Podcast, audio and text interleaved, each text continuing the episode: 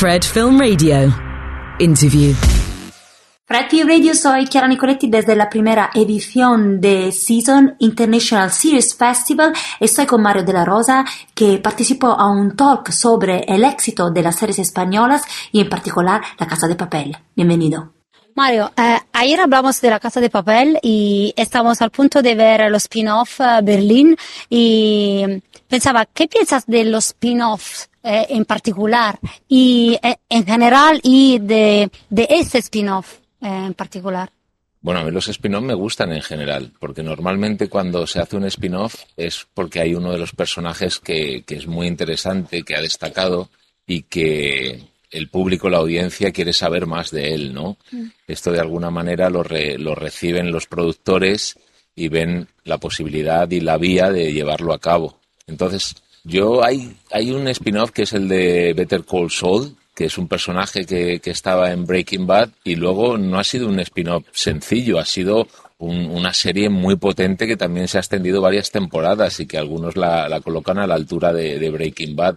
Entonces, para mí los spin-offs son bienvenidos. Ojalá se hiciera el de Suárez, ¿no? O sea, ojalá se hiciera. Eh, son bienvenidos. Y en particular el de Berlín.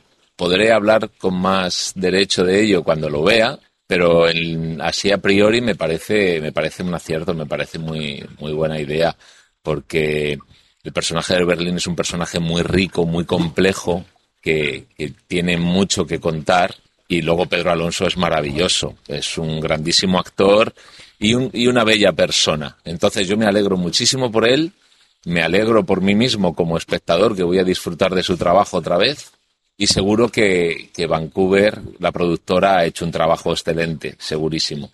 Ayer hablaste de la inclusión y representación que es presente, está presente en la Casa de Papel. ¿Me dices más?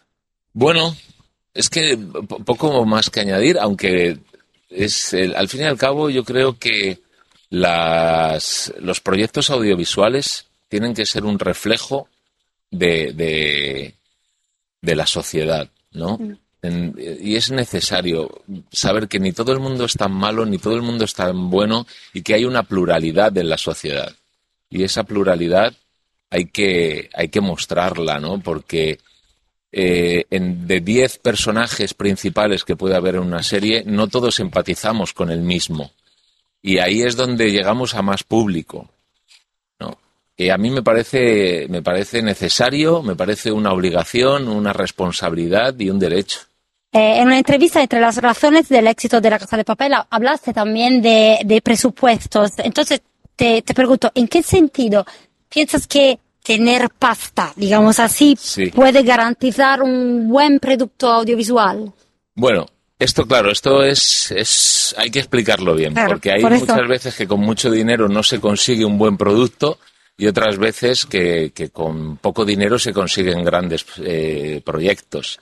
Hay una parte que es la creativa y, y, la artística, que eso a lo mejor no depende tanto del dinero, ¿vale? Eso es una cosa que se tiene o no se tiene y eres capaz de plasmarla o no.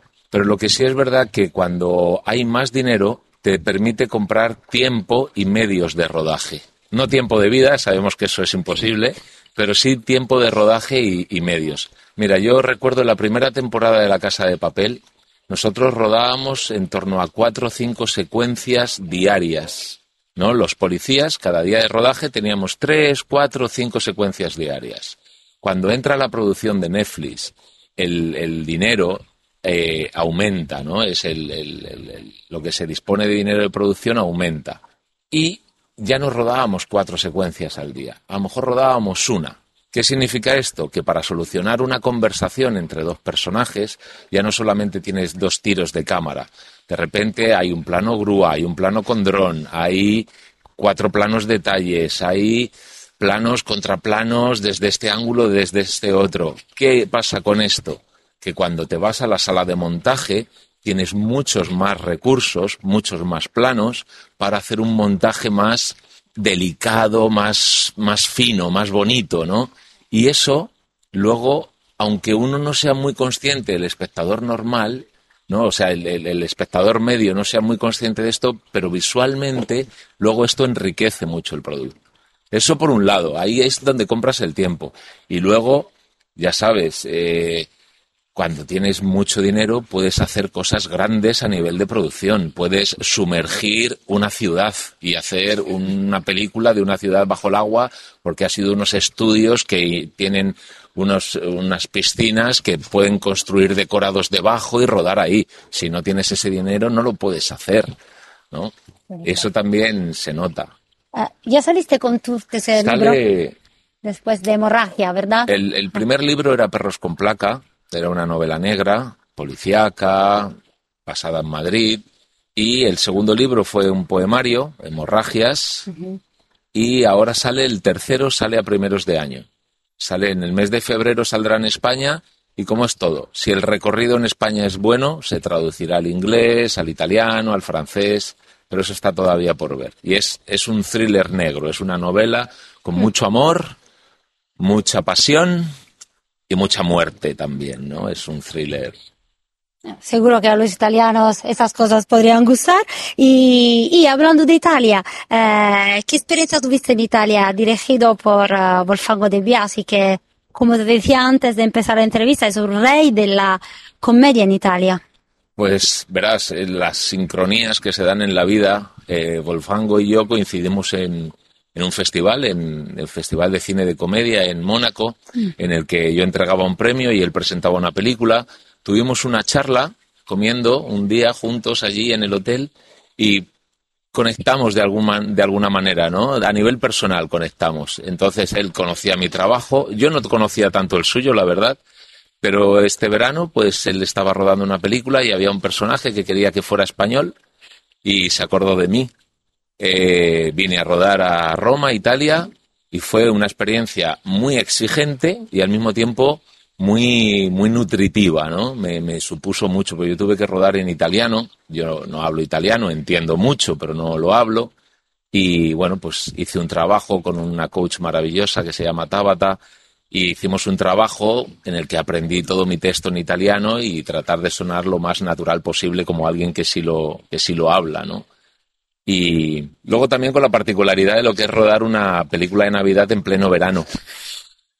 Y sobre todo en, en Roma, ¿no? Con muchísima humedad, había una sensación térmica de 45 grados y estábamos en, en, una casa con el árbol de Navidad, todas las luces, los equipos, las personas, con la chaqueta puesta y, y, fue sufrido en ese sentido, pero al mismo tiempo a mí había una cosa que me gustaba, ¿no? Es decir, cuando la gente vea cómo hemos rodado esto, que luego se ve en Navidad y parece que es todo nieve y frío y estamos aquí sufriendo el calor, es una de esas cosas maravillosas, ¿no? De, que tiene el cine, ¿no? entonces, ¿sabemos cómo se rodeó Babbo Natale per amico? No. Sí, un Babbo Natale per amico. ¿Y qué ideas tienes sobre el cine en Italia? Si has conocido algo. Bueno, no. Yo, el cine en Italia, como el cine de todos los lugares, lo que nos llega a España es el cine de calidad. Todo lo que viaja fuera de las fronteras es porque ya ha tenido un éxito y tiene una garantía y tiene una enjundia, ¿no? Esto pasa también con el cine americano. Y hay una pelea que tengo muy grande cuando la gente dice, es que el cine americano es muy bueno. Digo, sí, es muy bueno el que llega, el que llega a España, ¿no? Y el que se preocupan de, que llegue, porque imagino que se harán muchas otras películas que no son tan buenas y que no llegan a, todos los países.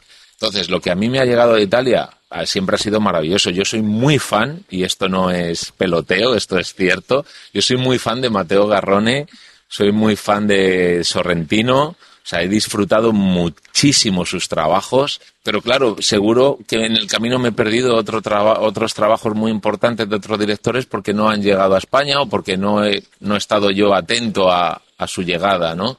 Y yo siempre decía cuando venía a Italia y me preguntaban que tenía muchas ganas y mucho interés de, de poder rodar en Italia, ¿no? Y este año lo he conseguido dos veces.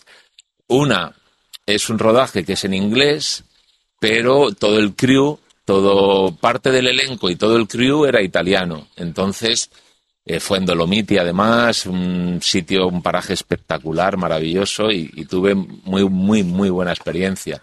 La segunda en Roma, en Roma que yo ya la conocía, ya la había visitado y que, me gusta mucho. Intento venir al menos una vez al año a Roma. y, y, con Volfango, que fue muy fácil trabajar con él, me daba direcciones muy certeras, sabiendo de la complejidad del idioma.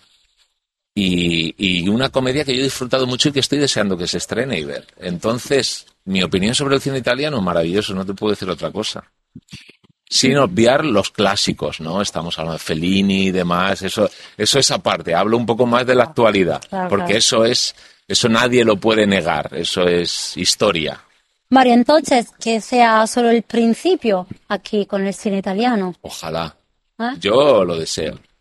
Yo hay una frase que he aprendido, ¿no? Que es eh, yo no sono innamorato del cine italiano, lo sono sempre stato. Entonces, ojalá se dé y el camino este sea el principio de un largo camino.